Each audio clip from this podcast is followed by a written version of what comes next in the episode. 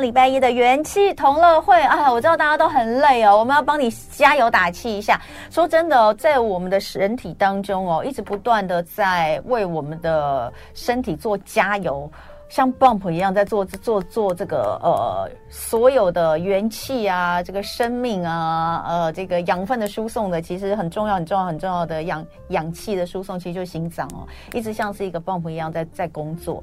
那呃今天我们就好好的来聊一下，那为什么特别今天聊心脏，也是因为大家知道，就是很多呃很多跟我们健康有关，都会有个什么什么日什么什么日哦，呃世界心脏日，呃就就在十月份。对不对？九月二十九，九月二十九就今天吗？哦，这个礼拜五哦，就中秋节吗？没错，没错。哦，九月二十九号是世界心脏日，而每一年的世界心脏日，其实国际间都会有一个主题，对不对？嗯、我记得前两年的主题好像还跟 COVID 有点关系哦。那今年的主题叫做 Use Heart, No Heart 啊、哦，呃，用心。你用你的心脏，你要了解它，是这个意思吗？是这个意思。了解我们的心脏。好，我们就来聊一聊我们的心脏哦。今天请到的是卫生福利部双和医院的郝文瑞医师，欢迎郝医师。同文你好。我觉得医生姓郝真的很好。郝医师，郝医师，就大家从每天都在叫你郝医师，有没有觉得？嗯。啊，好了，算了算了。觉得医生被我问到，不晓得要怎么回答。我觉得任何都是幸好都很好啊，好老板也很好啊。幸好，我觉得好是一个真的是非常好的幸。我们来讲一下心脏哈，刚刚有讲到今年的世界心脏日主题是 Use Heart No Heart，为什么今年会呃用这样子的一个主题？嗯，应应该应该这么说，就是说其实，哎，这个心脏其实是所有的。我们生命的根本啊，啊，比方说像我们说肾脏衰竭，嗯，那我们有洗肾的方方式，嗯，可是心脏功能不行的时候，嗯，大概就只能靠换换心了，嗯，不然就其实什么都没有了。所以心脏其实基本上对身体健康来讲是非常的重要，这样。嗯，好，就是说，呃，当然就是呃，他他每每一年，那当然不是说只有九月二十九号这个世界心脏日的时候我们要注意这件事情，而且事实上。在台湾，心脏病就是十大死因的第二位，仅次于癌症嘛，就仅次于恶性肿，就第一名是癌症、恶性肿瘤，第二名其实就是心脏病。那心脏病其实涵盖的部分有哪些？哦，以台湾最常见的又有哪些？这样？嗯，心脏病的话哈，还像我们常听到的什么心绞痛啊，嗯，缺血性心脏病啊，嗯，大概我们都是归类在冠状动脉心脏病。对。对，那这是一类这样，那大概还会有一些是像心律不整，哦，这个也是所谓的心脏病。哦，我们现在就把这个各种病放在放在我们的画面上，可以给大家看一下哈。对，所以刚刚您讲的第一个是冠心症，我们一般说冠心症嘛，哈，心律不整。对，然后呢，嗯，那。那先天性心脏病以前很多，不过因为现在呃小孩子都会有一些筛检啊，做心脏超音波，嗯、甚至在胎儿的时候就发现了，嗯，所以先天性心脏病的数目就变少了，嗯。那再接下来是所谓的心肌病变，主要在讲的是心脏衰竭。其实心脏衰竭这一块呃蛮多的，嗯。那只是说呃心脏衰竭的原因有非常多多种，那。那心脏衰竭它里面又分了，有一些是收缩性的心脏功能异常所造成的心脏衰竭，那有一些是收缩性功能正常，但是它的表现还是心脏衰竭。嗯，对。那接下来呃还有后面一些像瓣膜性疾病啊，嗯，然后风湿性的心脏病，风风湿性心脏病以前常见，但是现在其实也少了，所以真的多见的还是所谓冠状动脉心脏病啊、心律不整啊，或者是心脏衰竭。还有一些是高血压所引起的心脏的相关疾病，嗯、还有瓣膜性疾病，这几个是比较常见一点。哎，那我想问哦，像我们的这个十大死因的第二位就是心脏病嘛，对不对？嗯、那呃，它就是有包含您刚刚所说的高血压引起的这些，通通都放在里面吗？还是没有？对对，其实对，没错，它就是一个广义的，对，广义的心脏问题造成的。对，呃，嗯、常见的，比方说像有些病人猝猝死，那猝死他就发现啊，原来他是冠心症。啊，就是冠状动脉心脏病、血管狭窄阻塞所造成的，嗯，那或者是有的是心律不整，那甚至有的是心脏衰竭啊所引起的，这些都会是应该归在这一类。那像我们有的时候会听到，也蛮常听到的，什么主动脉剥离，等等，这个就是也是在冠心症的部分吗？嗯，不一样。主动脉剥离它是、嗯、它比较复杂，它呃，主动脉它算心脏的问题，对不对？它也不能它不算，它算是心血管的问题。心血管问题，那它没有在这个上面。它没有在这个上面。它不算心脏，它不算心脏，血管的问题，对对对对，对，它是主动脉、嗯、主动脉的问题。嗯，好，那呃，哪些人会是我们刚刚所看到的这些心脏疾病相关的这些疾病的危险高危险群呢？嗯，哪些人哈？我觉得到了一个年纪之后，大家都是都有都有一点点风险。嗯，啊，比方说像男生，如果四十五岁以上，嗯，像像我就觉得，哎，我已经有一个风风险在了，我的年、嗯、年纪已经到了四十五岁以上了，有一个年纪。那如果又有一些其他的慢性病，嗯，比方说还有糖尿病，或者有肾脏病变，嗯。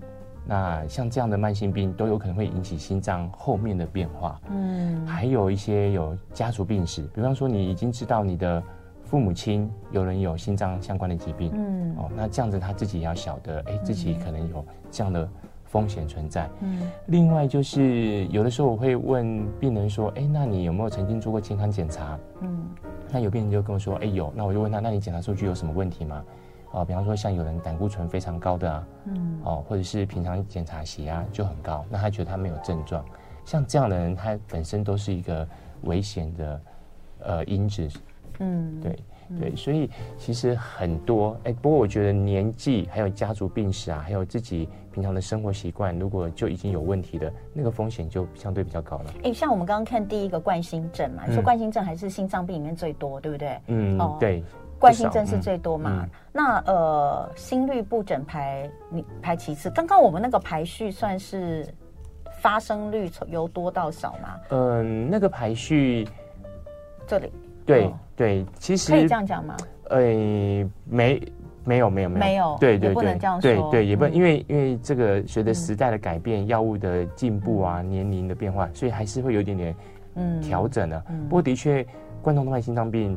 蛮多的，然后心律不整的确蛮多但是像我刚刚讲的，像先天性心脏病、嗯、现在就少很多了。那冠心症，呃，你刚刚说年龄基本上四十五岁以上哦，就要担心。男生，男生，那如果女生通常都是停经之后、嗯。停经之后，对，对这个这个我们之前讲过，就是说女生的月经这件事情真的非常讨厌，就是在当你在有月经的时候，你就会觉得天啊，就是我能不能不要有月经啊？但是当月经没有的时候，其实你才知道原来它是我们呃。身体一个很大的保护机制，当我们停经之后，好多好多问题都会跑出来、哦。对，所以我每次、嗯、每我每次看诊，我我都跟病人讲说，我说，哎，你看看那个电视荧幕上面的影视明星啊，嗯，你很少听到这个年轻的女性的艺人，嗯，突然猝死，因为心脏病。嗯对，但是男生很多，男生会有。对，对那我说，因为在当红的女性艺人，大部分都还是在停经前。对对对。对，所以的确就是有女性荷尔蒙保护下，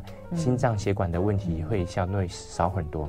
那这样讲，因为冠心症还是算比较多的哈。那所以在呃这里面，到底是遗传比较大？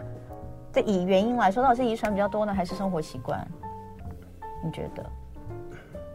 呃，我如如果讲这个冠状动脉心脏病哈，嗯、呃，其实它有几个很重要的危险因子，嗯，嗯。其中我自己知道是抽烟，对呀、啊，抽烟，然后血压控制不好的患者，对，好，等一下回来我们针对这部分再继续聊。今天的元气同乐会时间，我们聊聊心脏。因为九月二十九号啊，今年的中秋节就是二零二三的世界心脏日。在现场跟我们聊天的是卫生福利部双和医院的郝文瑞医师，欢迎郝医师。那刚刚有讲到，就是呃，像冠心症这种哦，它其实还是呃，跟比如说跟如果是以生活习惯来讲的话，可能跟抽烟有关系。嗯，那可能跟呃另外自己相关的一些疾病，可能有胆固醇或者是代谢症候群。嗯、糖尿病这些都有点关系哈。那呃，哪一些？不过刚刚您有特别讲到一个遗传的东西，我觉得年龄这件事情还是可以大家了解一下，也就不用自己吓自己。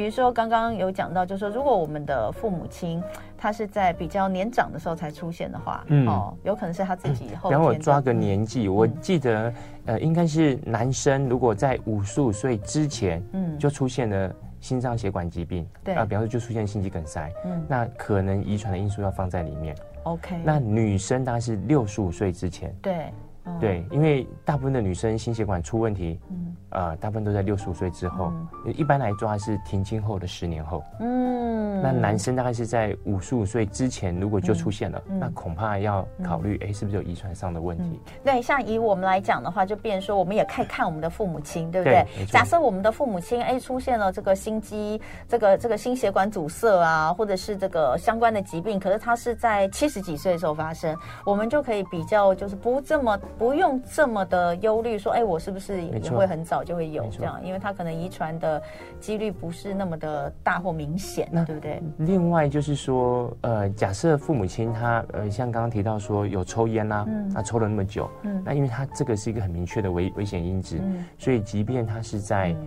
五十几岁就有状况，嗯、那也要考虑可能是跟香烟比较有密切的关系。嗯，好，那哪些？状况出现的时候，我们可能应该要去心脏科就诊啊。我觉得我刚刚还要再提一个高危险的因因子啊，就是压力、压力哦，跟熬夜、睡眠不足哦哦。来，好，压力好，这个是我们等一下讲压力跟睡眠不足。对对，因为其实呃，冠状动脉心脏病它有一个是稳定的状态，嗯，就是它血管有狭窄了，但是它没有突发性的状况，所以它平常。生活上都还好，嗯，那只是活动剧烈的时候，哎，可能会稍微比较有点喘，嗯，但是有一群人他是有这个状况，但是突然之间血管的那个斑块破裂，嗯，那造成急性心肌梗塞，那什么样的情况下会让这个斑块不稳定？大部分都是跟有一个原因是压力，嗯，或者是熬夜、睡眠不足，嗯，这种情况下，它的斑块本来是稳定的，嗯，然后后来突然之间破裂了，破裂之后就造成急性心肌梗塞。嗯，所以这两个可能有一点点不一样。嗯，OK，所以呃，如果是这样的话，其实现在的生活压力确实是越来越大了。嗯、所以呃，难怪就我们刚刚也有讲到，就是说随着时代的演进，大家生活习惯的不同，其实有的时候这些病症的呃来源，或者是说它可能会造成的影响，也都不太一样了哈。那个排序也都不太一样。那那哪些症状我们要去心脏科来看会比较好？好，就。哎，像那个图上有列列出来，原则上是说，呃，如果我们回想我们小时候，其实我们从来不会感觉到胸口任何的感觉，对吗？不会有任何感觉。有啊，我小孩常跟我说：“妈，我觉得胸闷。”不知道真的还假的？女女生吗？男生。男生。嗯，就是我记得，就是我们以前小小的时候啊，大部分其实胸口是不会有什么感觉的。那我。一直要到比较长大之后，才开始有一些感觉存在。那通常，呃，那那些感觉，如果偶尔一点点，那就算了。嗯、可是它出现的频率越来越高的时候，嗯、强度越来越强的时候，那可能就要小心了。嗯、所以像刚刚讲到，像这个讲到胸闷，嗯，啊，或者那或胸痛，其实这两个有时候不容易分别。嗯嗯，有有的人会觉得胸口紧紧的，像石头压着；嗯、那有的人是觉得。哎，会有疼痛的感觉，嗯，对。那不过理论上，正常的状态下，我们是不应该会有这些感觉的，对尤尤其在静态的状况下，嗯，好。所以一旦出现这个时候，可能要提醒自己说，哎，那是不是心脏会不会有可能有问题？嗯、尤其是再加上自己的年纪，嗯，那就要特别小心了。嗯，那除了这个之外，像呼吸会喘啊，嗯、像胸闷、胸痛跟呼吸会喘这几个，这几个如果静态下没有出现，但是活动的情况下会出现，那随着活动的强度，嗯，哎，活动越剧烈越容易出现的时候，那这个也要小心。嗯，不过一般我都还是会问问看病人跟他之前的状况做比较，嗯，啊，比方我常就问说，哎，那你家住在几楼？他说他家住五楼。我说你走楼梯上去？他说对。嗯，我说那你以前走到五楼都没问题，那现在一样吗？嗯，如果他跟我讲说没有，现在走到三楼，嗯，就要休息一下，觉得喘。对，那我就觉得这个是一个很快的改变。嗯，那这个我觉得这个是有意义的。哦。对，像我之前有个病人，他，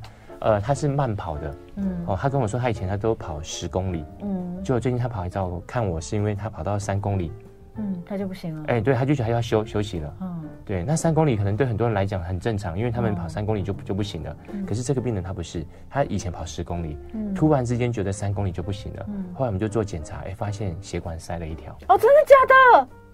他跑三公里，他突然间就觉得这样子了，对，他就他就跑跑，觉得哎，今天怎么奇怪，跑不动了？嗯，那他就跑来找我们。哎，那所以啊，当然第一个就是说，当然健康检查还是最重要的啦。嗯、你如果每年都有做健康检查的话，你也可以发现。第二个就是，那我们还真的要多一点活动哎、欸。没错。你看，就每天大家都坐在那边不动，根本不知道自己什么状况啊。是啊，所以病人来来找我的时候，我我问一问，我就哎糟糕，因为大部分心脏的功能其实它用到百分之五六十可能就够了。呃，那有问题的时候是伤到百分之二十，所以你根本。不会有感觉。对呀、啊，对呀、啊，所以也还好，他都有在跑步哎，嗯、所以很早就发现了。OK，所以哇。突然觉得很可怕，对，就那那像我们这种，就是平常都是到哪里都坐电梯，然后能坐着就不走，呃，能坐能坐就不站，能站就这个，人家说什么能能坐就不站，能躺就不坐，那更糟糕了，对不对？哦，偶尔爬一个楼梯三三层，你觉得很喘，你就会很担心自己有没有什么状况，但其实你可能平常爬三层你就觉得很喘，因为你都没有运动。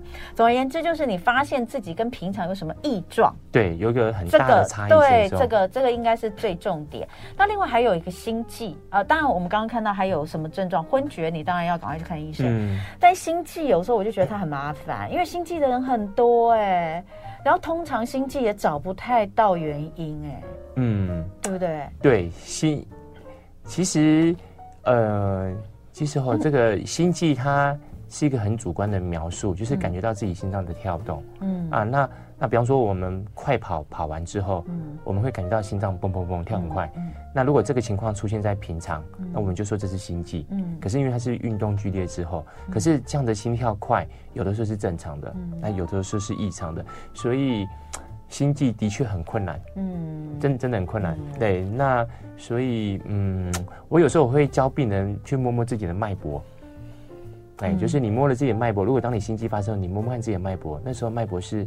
正常的吗？嗯，跟平常是一样的吗？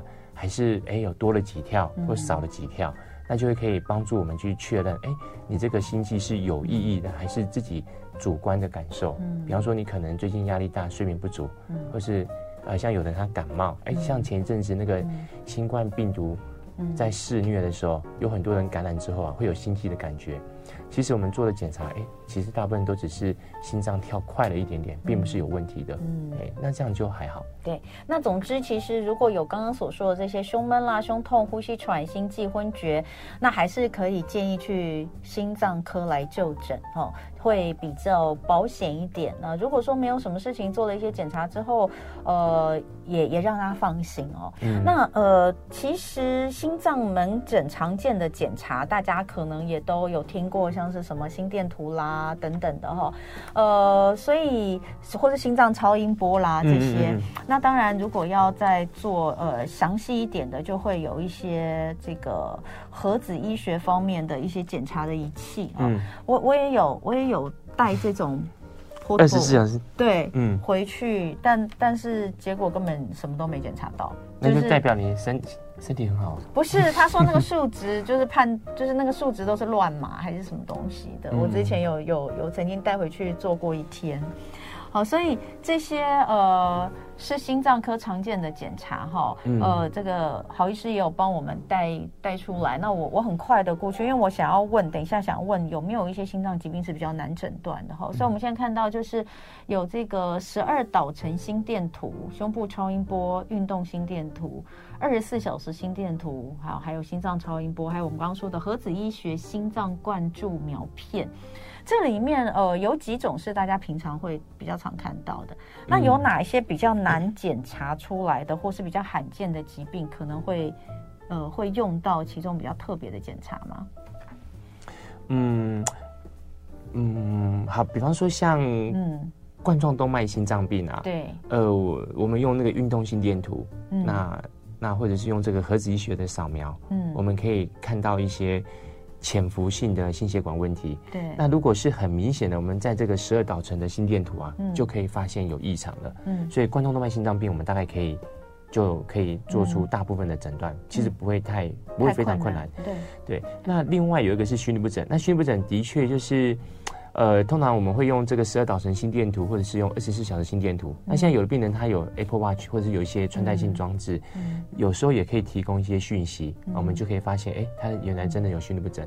嗯，那像瓣膜性心脏病，我们用这个心脏超音波，其实可以看得出来。嗯，那不过刚刚有提到一个就是心肌病变、心脏衰竭。嗯，那个呃，我们对心脏衰竭这个疾病啊，在过去这嗯，这个这过去这一二十年来，这个医学的研究进步，对心脏衰竭了解的越来越多。嗯，所以以前我们用心脏超音波、用 X 光片看见心脏肥大、心脏收缩功能有异常，嗯、就说啊，心脏衰竭。嗯，那就给照这个，嗯、呃，我们叫照 guideline 照。治疗指引，该给什么药就给什么药。嗯，对。不过在这个过程当中，会遇到有些病人对药有反应，嗯、有些病人对药没有反应。嗯、那没有反应就没辙了。嗯、对。可是后来我们就渐渐的发现啊，原来这些人里面呢，有些是有心脏肌肉的病变。嗯，它不是单纯的心脏衰竭。嗯，所以如果这样的话，我们还可以再去细分他的心脏衰竭的肌肉病变里面有哪些问题。嗯，那不同的问题。如果找到问题了，有的就可以有好的药物治疗。嗯，对，那我觉得这块就比较困难，因为最后必须要做到心肌切片，嗯，或者要做到心脏的核磁共振，嗯嗯，才能够去才能够去诊断出来。嗯，那这个就不是在一般的，呃，一般像诊所啦，或者在健检，大概不没有没有机会。嗯，对，我觉得这个比较困难。去医院。对对对，对，嗯，那呃，有的时候我会在。一些报道里面，因为因为你知道，有时候当一些名人或什么出现一些心脏问题哦，然后就会有很多哦比较罕见的一些疾病，心脏上面疾病都会被列出来，甚至在那些 什么医疗的剧里面，有时候也会看到。嗯，有一个就是跟心脏有关的，叫做法布瑞氏症，这算是比较罕见的心脏疾病吗？法布瑞氏症，呃，嗯、法布瑞氏症的话，它。比较罕见，比较罕见。对，对，它是什么样的状况啊？法布瑞氏症哈，嗯，嗯，我看看我们是不是有一个，嗯，这里。啊，对，哦，它是一种遗传性的罕见疾病，对，它是一个 S S 的性年遗传的疾病这样。嗯，那那我们可以看到倒数第二个，他说我们台湾曾经做做过新生儿筛检哦，嗯，大概一千五百个新生儿里面会有一个，嗯，那其实也蛮多的，对，所以说罕见。不，没有很罕见呢、啊。没错，对，所以也就是说，如果我们抓台湾一年有十五个新生儿，嗯，嗯，那就会有一百个，嗯，那那这一百个，那他的父母亲里面一定也有一个，嗯，那如果一定是遗传，就对，嗯，好，好，我们先休息一下，待会回来哦。说真的，我觉得他没有很罕见，因为常听到，你知道吗？但回来我们待会继续聊哦。今天呢，呃，元气同乐会时间，我们要跟大家聊聊，好好的认识一下我们的心脏。呃，因为每年的九月二十九号是世界心脏联盟订定的世界心脏日，就是为了要提醒大家重视心脏健康，呃，还有相关的疾病，你要了解，重点是做好预防跟保健嘛。那在台湾，大家不要忽视哦，因为心脏病是名列国人十大死因的第二位哦。仅次于恶性肿瘤，而且你看他每天都在用，他用他用量很大，哎对不对？就是所以大家一定要知道一下怎么样去呃发现自己有可能有相关的心脏疾病，然后要怎么去预防跟做保健。那今天在现场的是卫生福利部双河医院的郝文瑞郝医师在现场跟我们聊天，欢迎郝医师。嗯，好，欢迎大家。好，那呃，刚刚我们在这个。这个什么直播？我们刚刚在广告过程当中一直在直播。那刚刚也讲到了，在郝医师有在这个过程里面讲到一些抽烟跟心脏可能相关的例子。有一些你会觉得好像真的无关，可是有一些可能也有关联哦。那大家如果有兴趣的话，等一下晚点可以去找我们的回看哦。这一段其实讲的还蛮清楚，而且你刚刚讲的故事，我真的超想写在我的脸书上。我觉得真的太这个真的是对，好，大家也可以看我的脸书，我想把它写一写哈。好，那我们继续回到。刚刚有讲到，因为心脏相关、心脏相关的检查，我们刚刚看到有非常多种检查，不同的仪器，它分别可以检查出哪一些呃状况。可是我们刚刚也讲到了，在里面有一种算是。比较罕见的，但对我来说，我一直觉得不罕见，因为我常听到，我感觉我常听到，可能也跟我以前过去是跑医药相关，就是法布瑞氏症。那我们再继续来讲这个法布瑞氏症。法布瑞氏症它是一种遗传性的疾病，罕见疾病。刚刚有说到，在台湾的新生儿筛检，二零零八年开始发现，每一千五百个新生儿里面有一个哦。会是会是这个法布瑞氏症。我们现在到底一年有多少新生儿啊？很少哎、欸，嗯，十十五万吗？上次是不是说十五万？呃，可能有，也许比十五万应该再来的低的。不过我那时候推，如果用十五万来推，哦、大概就是一一百个一百个人一年一百个，好像感觉也不少。可是刚您说目前大概有通报的是五百多位，全台湾全台湾五百多位，对。那因为有些那有些是没有通报，还是说他没有发病？对，他没有发病，或者是他根本就不知道，嗯、因为嗯，这个这个疾病的诊断啊，他单纯靠超音波是没办法诊断的，嗯，他必须靠必须用抽抽血然后去验，嗯、但是但是这个血呢，目前健保是没有给付的，所以我们是不可能在一般的呃医院啊，啊医生抽血就验得出来的，那。那这个疾病，嗯，我我对这个疾病的认识啊，是在好几年前，可能是有七八年之前了。嗯，我那时候到双河医院去，然后后来有一次有一个女性病患，她在桃园，呃，不知道是桃园的属立，呃，布吉，呃，哎，布桃还是桃园的什么医院？民生医院。民生。对，然后心脏衰竭，然后她因为她的女儿以前跟我是同事。嗯，那就跟我就跟他妈妈讲说，哎、欸，那来找我。嗯，那他来找我的时候，我我就用超音波一看，就觉得，哎、欸，这是心脏衰竭没有错。那我就给了一些常用的心脏科的药物。嗯，那的确心脏功能也获得了相当程度的改善。嗯，可是呢，他一段时间之后，他心脏又继续恶化。嗯，也就代表说，我们常规性的药物啊，对他来讲是没有帮助的。对。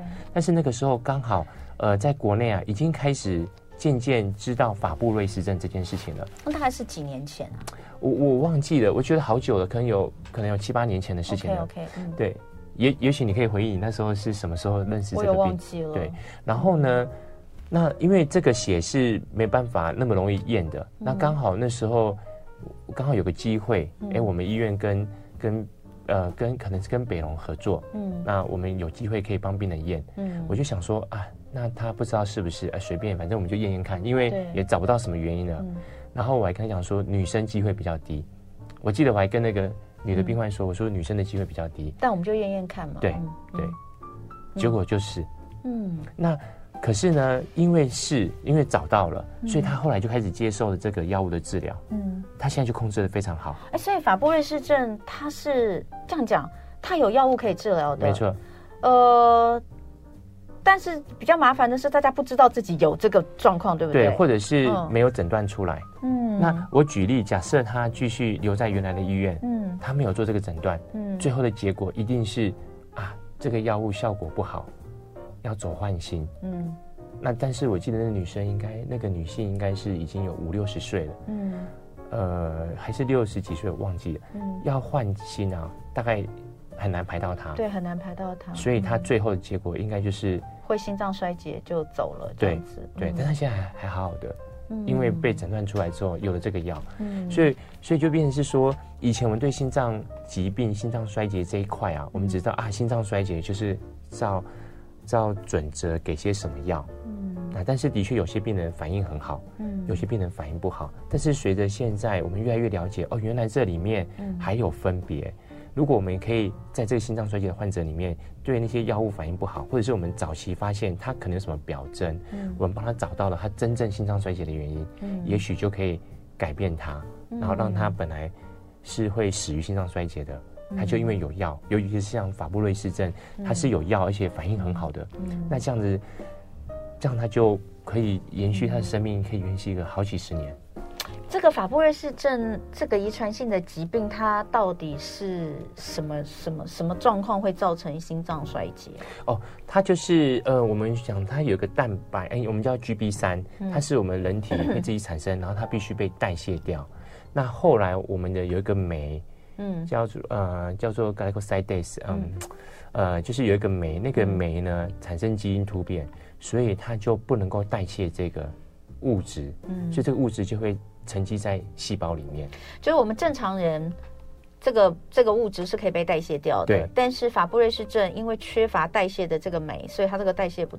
代谢不掉，那它就会沉积在心脏吗？心脏、肾脏，像我们看它就会写说有像它有肾脏系统啊、神经系统，还有皮肤，所以就呃很很多的罕见疾病其实都这样哎，就就看它这个没有办法代谢掉的这个东西，它是堆在哪里？没错，然后那里就会有问题。那假设你一直不去处理它，越堆越久，那那个器官它可能就会没有办法再使用。所以，以法布瑞氏症的这一个呃，如果它是一直堆积在心脏，就会造成心脏肥大、嗯、心脏纤维化、心衰竭。那肾脏的话，它可能到最后会需要做透析，嗯，洗肾，洗肾哈。那也会作用在神经系统哦，嗯，呃，所以会有年轻型的中风。对，所以所以目目前，因为我们对法布瑞氏症越来越熟悉，所以有些医院，嗯、像我们医院，嗯，哎，中风的人呐、啊，他们在一个年纪以下，他就会筛检了。那在以前是没有办法的。哎，那我问一下啊，因为你说那个二零零八年开始有做这个新生儿筛检，所以这个现在是。是固定的筛检项目吗？我记得应该不是，这这是一个研究计划。哦，对，我想也是，因为你刚刚有说不不是所有的人都有筛检，所以可能当当时有一年一个一一年，对对，就是做了一个研究，就是所有的新生儿都帮他做了这个筛检，然后看我们筛检出多少嘛，对不对？但是我印象中好像现在有一些是不是一个自费的检查，新新生儿的自费的检查，可以，可以，然后就可以顺便有这个项目了。但如果它是遗传的话，就是说如果我们父母当中有其中一个人有，那呃，就是如果今天孩子有，就代表父母其中一个一定有嘛，对，对不对？那父母也不会知道自己有没有，假如他没有发病的话，没错，尤尤其是妈妈，嗯，因为妈妈她她有一个 X 有问题，另外一个 X 是正常的，嗯，所以她她的体内的酵素虽然比较低下，但是还是有功能，嗯，所以她可能就嗯。比较晚发病，或甚至就不会发病，嗯。嗯，其实这个。这个心理遗传疾病呢、啊，有其实还有一个很让我觉得，嗯。在在面对病人时候会有一个很大的困难的地方，就是说，假设呃，像我印象中就是，呃，我有一个病人他被诊断出来，嗯，结果后来就去就觉得他的女儿应该有也有人会有，嗯，那那我那时候很犹豫了，他女儿验出来，因为他女儿还没结婚，哦，怎么办？很难，对不对？对呀、啊，可是可是真的很多遗传疾病都会碰到这样的问题。是，那你到验了没？没有，所以所以最后我我遇到类似的状况，我都会说，嗯，反正现在你也不会发发病，嗯，那就先把重要的事情都都做完，也许到该会有风险的年纪，四十几岁的时候，我们再来看看，不然怎么办？哦，我觉得这种东西都好考验，就你你看看哦，光是一个这个东西。它它牵扯到的真的不是一个，就是可能一个疾病啊，它它其实牵扯到的其实是人生哈。嗯，就你到底要做一个什么样的人生规划？嗯、我会这样子考虑这个，是因为因为在一开始的时候就有一个女生，她本来要结婚了，嗯，后来因为这样，她就结不了婚了，她男朋友就，对啊，所以就让我印象很深刻，嗯、我就觉得、嗯、还是要再多为。病人再多想一些，所以这些遗传性，有些遗传性的疾病，类似像这样子，因为它是，但问题是它有药可以医啊，到底是在担心什么？但是可能很多，可能很多的另一另外一半，他不希望他的小孩子，嗯，不希望我家从此以后都有这个基因，嗯，哎，这个。啊，这都不知道该讲什么哎，这也可以理解，说真的也可以理解，对不对？医生自己你一定也可以理解，所以你才会觉得你要不要现在不要验，对不对？嗯，或者是我就会说啊，那你你的保险买够了吗？就是还是那句话，我又要讲了啊！要去做健康检查之前，请三个月前先把你该买的保险都买好，因为呢，一般的等待期是三观察期三十天，但是如果是跟癌症相关，有可能会到九十天哦，一样哦。好，再次的呼吁哦，那个九十天，九十天满了九十天之后再去做健康检查，或是健康检查前九十天哦，规划一下去买保险。那我们来讲。这个诊断其实不难，就一滴血就可以诊断出来，嗯、对不对？所以这个这个诊断不难，但问题就是说什么样的状况会要去做这个检查？那刚刚有讲到，就是你可能以心脏来说，当出现刚刚我们所说的这个心脏纤维化啦，或者是心脏衰竭、心脏肥大，你可能会想到，呃，就治疗了一段时间之后，哎，觉得它药物没有明显的作用，哦，或者是又变差的时候，你可能会想到这件事情去做嘛，对不对？嗯，在之前，在之前就要。就我我我说我说在几年前是、嗯、是这样。哦，那现在那，那可那可是因为、嗯、因为现在呃，比方说在有有些医院，比方说呃，在双河医院，嗯，我们有很完整的一个检查的机制，嗯，所以我们可以提早。比方说，哎，我发现这个病人呢、啊，嗯，心肌肥厚了，嗯，然后原因又不太清楚，嗯，他虽然都没有其他症状，嗯，那。呃，我们就可以帮他抽血。嗯，那因为因为双和医院刚好也有也有呃也有也有人赞助，然后让这个抽血啊是免费的，就病人他不用自己。自己花钱去抽去做，嗯，对，所以不是所有的医院都可以这样，是你们医院刚好有赞助，呃，哦，可能有些医院有，那对，但是的确不是所有的医院，所以所以这样就变成是说，嗯，像我最近有诊断出一个病人，他事实上他已经做过心脏绕道手手术了，才两三年前，但他这一次在我这边追踪，他本来在。别的心脏科医师追踪，嗯，后来在我这边追踪，嗯、我超音波看发现。好，我们先停一下，我们要做广告。嗯、今天是卫生福利部双和医院的郝文瑞医师在这边跟我们聊，呃，心脏的问题。因为九月二十九号是世界心脏日，那我们今天除了讲一些就是大家常见的心脏的疾病之外，有一个法布瑞氏症，就我个人是觉得蛮。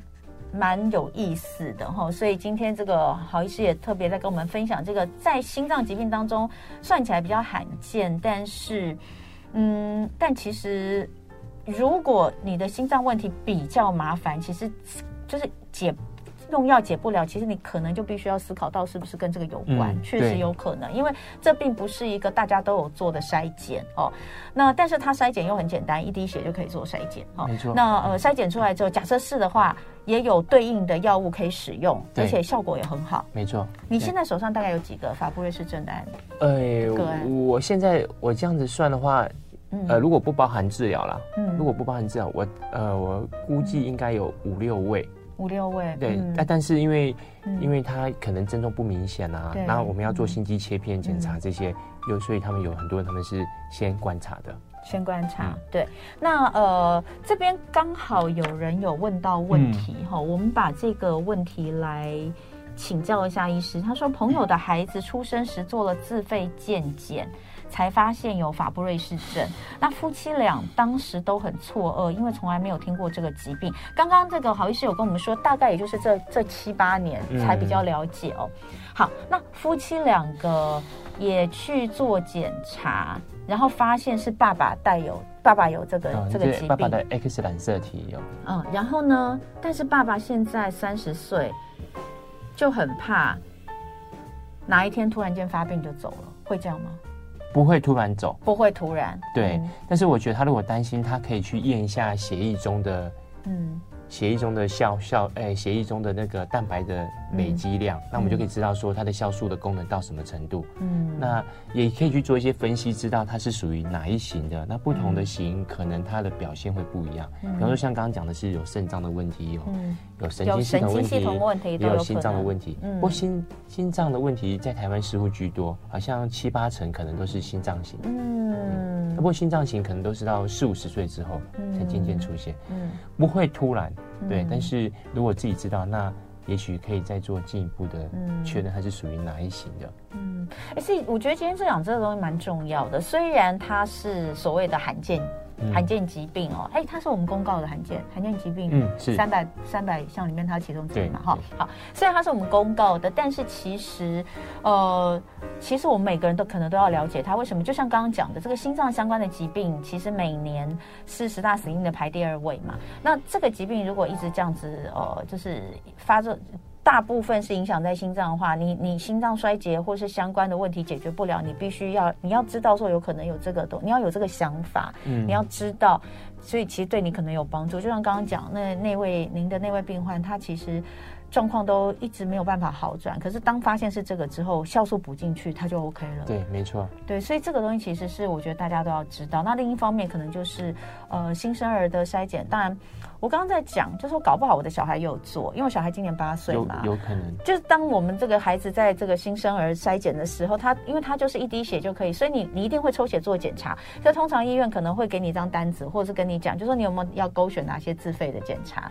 那或许你也可以做一下，因为有的时候他可能真的是回推回去，就像刚刚这位讲的，就是回推发现小孩有，回推回去才发现大人有。那如果是这样的话，其实不用担心突然间就走，因为它会是一个一个一个一个过程，对，它是一个很缓慢的一个过程。那其实你就可以从现在开始知道自己该注意这件事。没错，对不对？对，嗯，也许。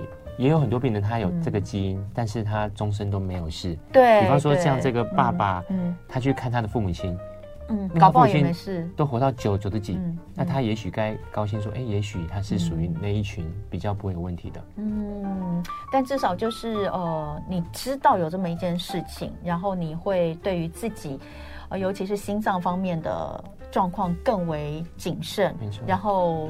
呃，更保护自己，所以我觉得这个也是非常的重要的哦。那呃，今天时间的关系哦，我们真的只能够聊到这里。但是哦，在这个九二九的世界心脏日之前，还是要真希望大家呃能够好好保护自己的心脏，保心保心哦。如果真的最简单的。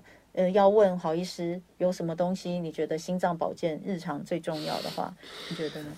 我觉得当然就是如果没有什么慢性疾病的话，嗯、那当然是保持健康的生活形态是最理想。嗯、可是我觉得很困难，可是大家要努力。然后啦，我觉得该做的检查一定要做了啊。对，如果对，如果有平常会有做健康检查，那就要不要忽略一些红字这样。OK，好，今天非常谢谢，这是卫生福利部双和医院的郝文瑞郝医师，呃，人如其名啊，就是一位好医师哦。刚刚有非常多他的这个病患都在 YouTube 的留言区来给郝医师赞下哈，所以如果呢大家有需要的话，欢迎大家也可以来到双和医院找我们郝文瑞医师，是心脏科，对不对？好、嗯哦，那有什么问题的话，也可以请郝医师来帮你的健康把关。今天再次的谢谢郝医师，谢谢，大家记得九二九是世界心脏日哦，吼，好好的保护自己的心。心脏里。就爱点你 UFO。